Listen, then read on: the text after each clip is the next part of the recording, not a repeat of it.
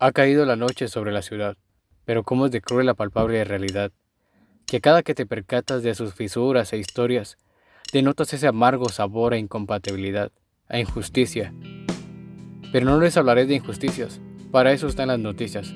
Les hablaré de cómo encontrar justicia. Hablaré, pues, sobre la legítima defensa en los casos de violencia contra las mujeres y de cómo la perspectiva de género es una ruta hacia la justicia. La región interamericana es una de las más desiguales, en todos los aspectos, desde lo económico hasta lo cultural. No me extenderé mucho en esto porque seguramente lo han vivido o visto. Pero hay situaciones que por su contexto se sufre más de lo normal. La violencia contra las mujeres es el día a día de los países latinoamericanos, pues las condiciones culturales permiten y fomentan una cultura del silencio por parte de las víctimas y una de impunidad por parte de los agresores. Y puede que todo esto te resulte extraño. ¿Y sabes qué? Te felicito. Estás en un ambiente saludable. Pero en los bordes de la sociedad hay mujeres que sufren y sufren cosas que no deben de sufrir.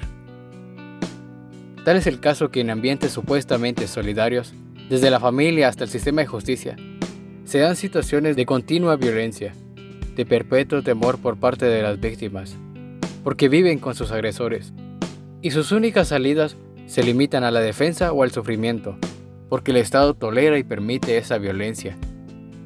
Y en estas situaciones límite, en donde las únicas opciones son defenderse o sufrir, eso es donde se producen estos casos de legítima defensa.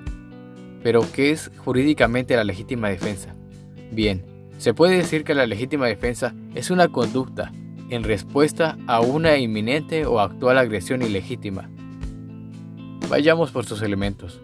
1. Agresión ilegítima.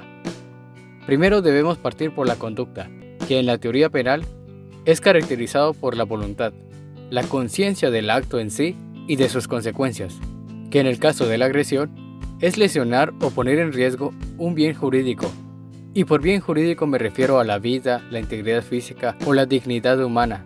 Seguidamente entendemos que es ilegítima porque no fue provocada por la víctima.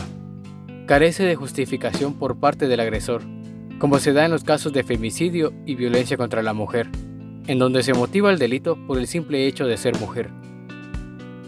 2. Inminencia o actual agresión. Esta característica determina si la respuesta es producto de la situación o por lo contrario, se trata de un acto de venganza. Entonces, en este punto se busca determinar cuál es el momento indicado para avalar la defensa como legítima. Pero, si la violencia es continua, ¿qué haces cuando no hay salida? La Corte Interamericana de los Derechos Humanos ha determinado en varias sentencias que ni en los sistemas de justicia una mujer puede tener seguridad y por eso se han creado leyes especiales o producido reformas al sector justicia, como los juzgados especiales, pero hay lugares donde aún es violentada la mujer, tanto en dignidad como en integridad física, ya sea negándole el acceso a la justicia, manteniendo la impunidad de sus agresores o simplemente no prevenir las situaciones de riesgo.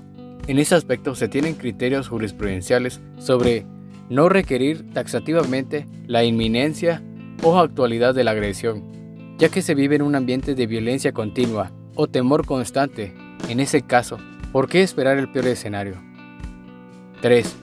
Necesidad racional del medio empleado.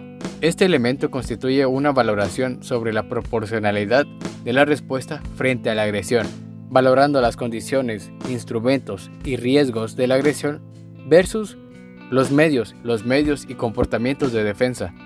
Esto lo podemos ver en la sentencia de la Corte Suprema de Justicia de la Nación de Argentina, en el fallo del caso Leiva María Cecilia, homicidio simple, donde la mujer mató a su marido con un arma de fuego, en donde fueron propuestas ciertas alternativas frente a la conducta de la mujer, como la de denunciar al agresor, separarse o huir con su hija.